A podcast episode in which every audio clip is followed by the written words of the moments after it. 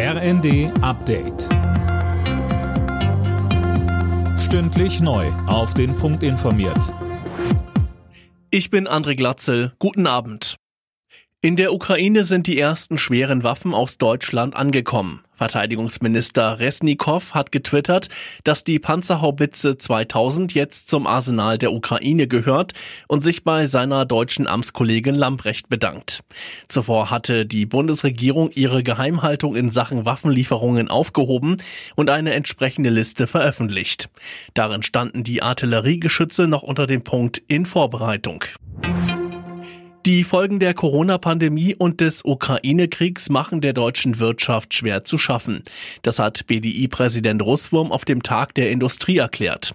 Von der Politik forderte er deshalb Unterstützung. Sönke Röhling, kurz nach ihm hat Bundeskanzler Scholz gesprochen.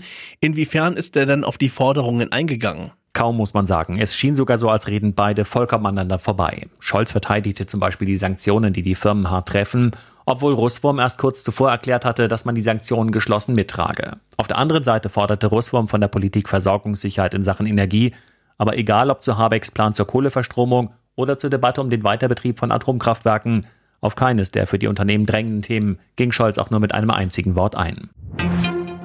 Die Bundesländer fordern vom Bund Änderungen am Infektionsschutzgesetz, um besser vorbereitet in den Herbst zu starten.